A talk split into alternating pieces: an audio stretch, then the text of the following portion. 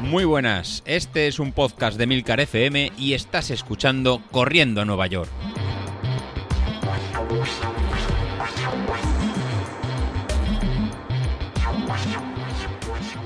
Oh, oh, hola a todos, muy buenos días y bienvenidos de nuevo al podcast de los viernes, vuestro episodio favorito de la semana.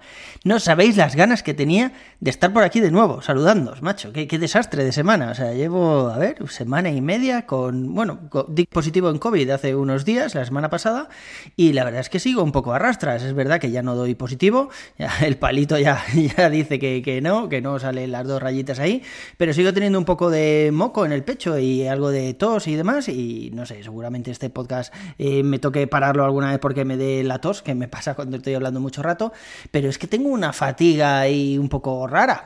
Es verdad que, bueno, que cuando uno tiene mocos, a ver, que igual me estoy volviendo un poco paranoico, pensando que es por COVID. Es verdad que cuando uno tiene mocos y pasa pues una especie de gripe, que es lo que he pasado yo, luego tardas en recuperarte y en que las fuerzas vuelvan a ser lo que eran, ¿no? Pero no sé, yo ahora vivo en un segundo piso y antes subía al segundo piso casi a la pata coja y ahora cuando llego arriba llego ahí, ay, ay, ay, o sea, me cuesta, me cuesta. Eh, fui al gimnasio, he ido solo una vez esta semana para ver un poco qué, qué, tal iba y me costó, o sea, me costó llegar al final de todas las series, o sea, yo creo que aún me, me, falta un pelín por recuperar, aunque es verdad que ya no me encuentro mal. De hecho, esta mañana he salido a hacer, no las series, porque sabía que las series era imposible, era imposible incluso plantearlas, y eso que ya no son series en zona 5, para ser final de semana, pues ni tan mal, ¿no? Era zona 4, zona 3, así un poco pirámide, pero sin llegar a zona 5, creo, al principio había un poquito de zona 5 y luego poco más, ¿no? O sea, no eran demasiado exigentes, pero, pero vamos, lo consideraba completamente imposible. Así que digo, bueno, pues voy a salir a rodar.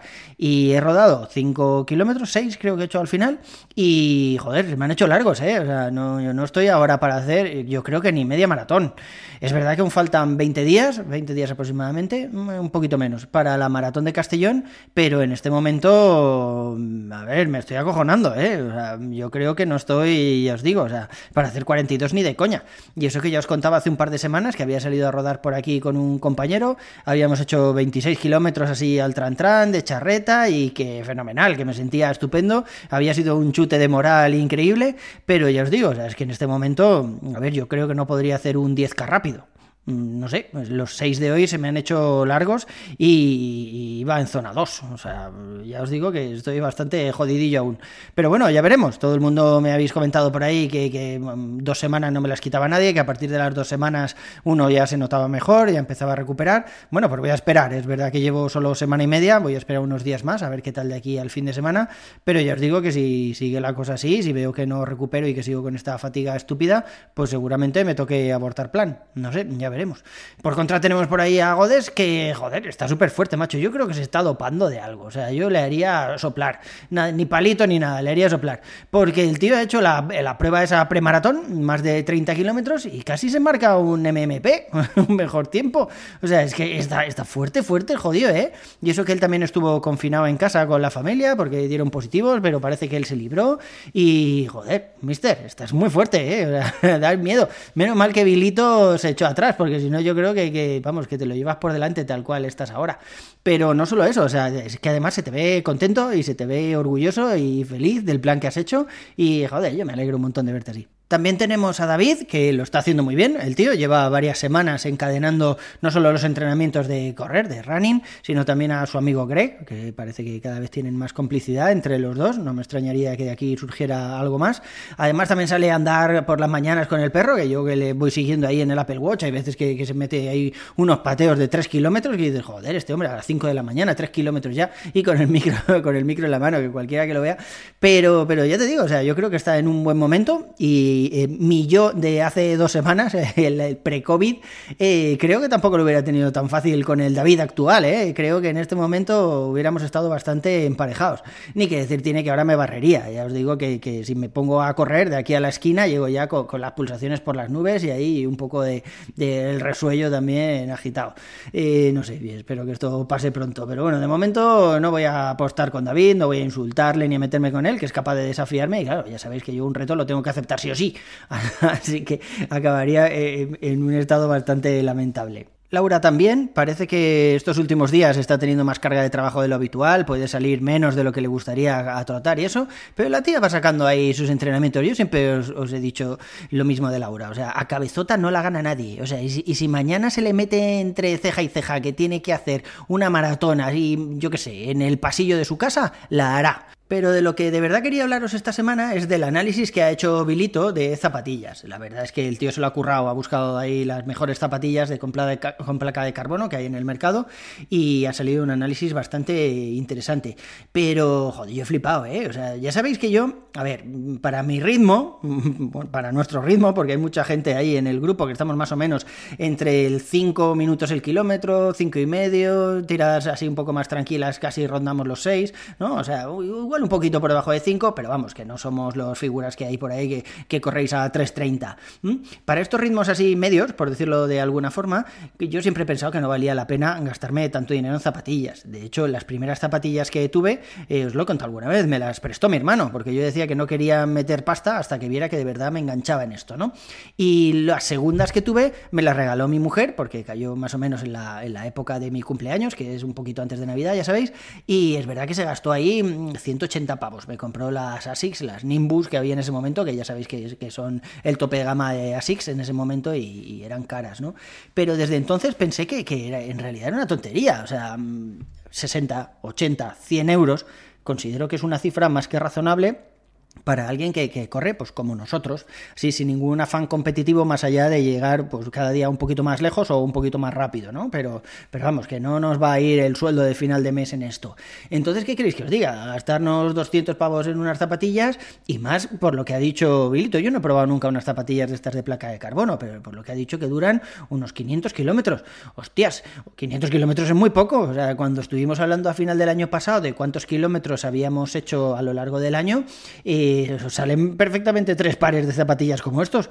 Tres pares de zapatillas a 200 pavos, solo en running os cuesta más que el seguro del coche que cada vez que viene nos cagamos en todo porque es un gasto que, es bastante gordo así una vez al año, ¿no?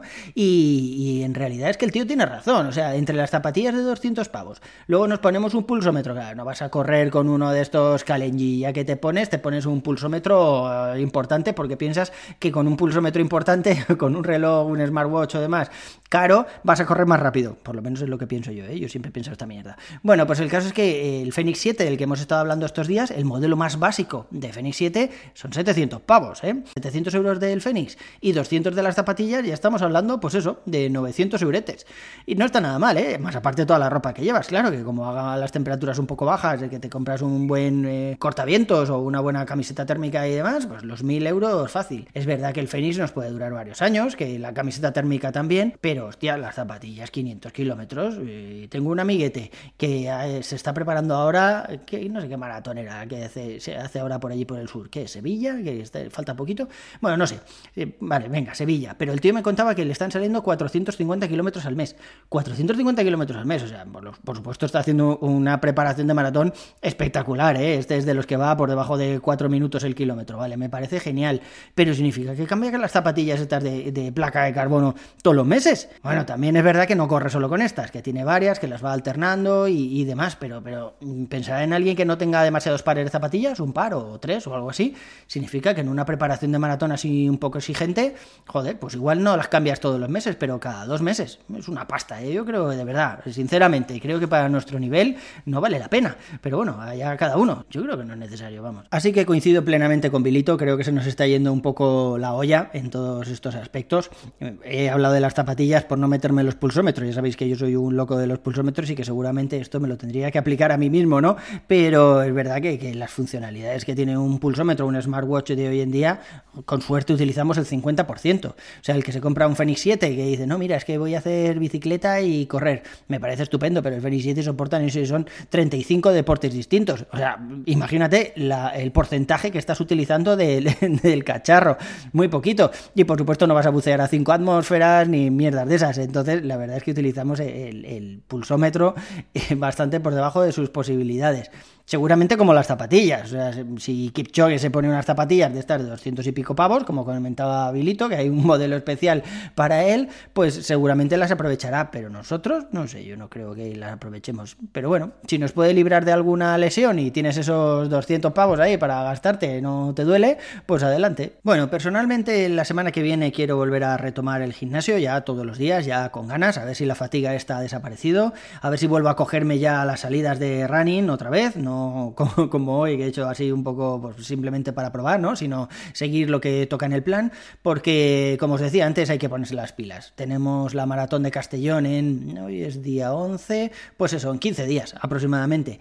Y es verdad que todo el entrenamiento está ya hecho. es, verdad que si paro también estos 15 días, pues seguramente lo voy a notar en rendimiento y Street me pegará colleja y me bajará la potencia a la que tengo que correr maratón, pero seguramente lo lleve ya en las piernas. Pero no solo eso, o sea, no es que si dejo de correr ahora y meto un taperín ahí más largo de lo habitual, eh, no vaya a salir la carrera. Es que moralmente me va a pegar una hostia importante. Yo estoy seguro que si ahora veo que no puedo, pues eso, no puedo mantener los ritmos, no puedo mantener el tiempo que necesito, seguramente me venga abajo y ni siquiera lo intente. Así que voy a intentar, ya os digo, o sea, voy a intentar la semana que viene volver a retomar, simplemente para que vuelvan las sensaciones, ya no voy a intentar mejorar, ni mucho menos, porque ya a estas alturas ya no vale la pena. Pero joder, que vuelvan las sensaciones, porque ya os digo que en este momento estoy bastante, bastante jodido. No lo habéis notado, espero, porque creo que he cortado bastante bien el episodio, pero he parado a toser y a beber agua dos o tres veces. El caso es que, bueno, ya veremos, chicos, os iré contando. A mí me alegra mucho ver que ahí en el, en el grupo eh, cada vez seáis más los que estáis ya cogidos a entrenamientos, carreras a la vista y, demás. Parecía que este momento no iba a llegar y que después de las navidades nos iban a cancelar algunas carreras, pero bueno, de momento parece que, se mantienen. Y además han quitado la mascarilla en espacios abiertos. Entiendo que ya para las carreras ya no hace falta. Aunque bueno, no he visto tampoco ninguna carrera que nos mande las normas modificadas. No sé, no sé, ya veremos. También he visto que hay algunos compañeros como yo que están pasando el COVID de una forma u otra, gente que ha pasado el COVID hace unas semanas y todavía no se ha recuperado, veo dos max de estos por el suelo y cosas así, pero bueno, chicos, poco a poco volveremos a lo que éramos antes, volveremos a los ritmos y estaremos aquí para contároslo. Por mi parte eso es todo por hoy. Un saludo y hasta la próxima. Hasta luego.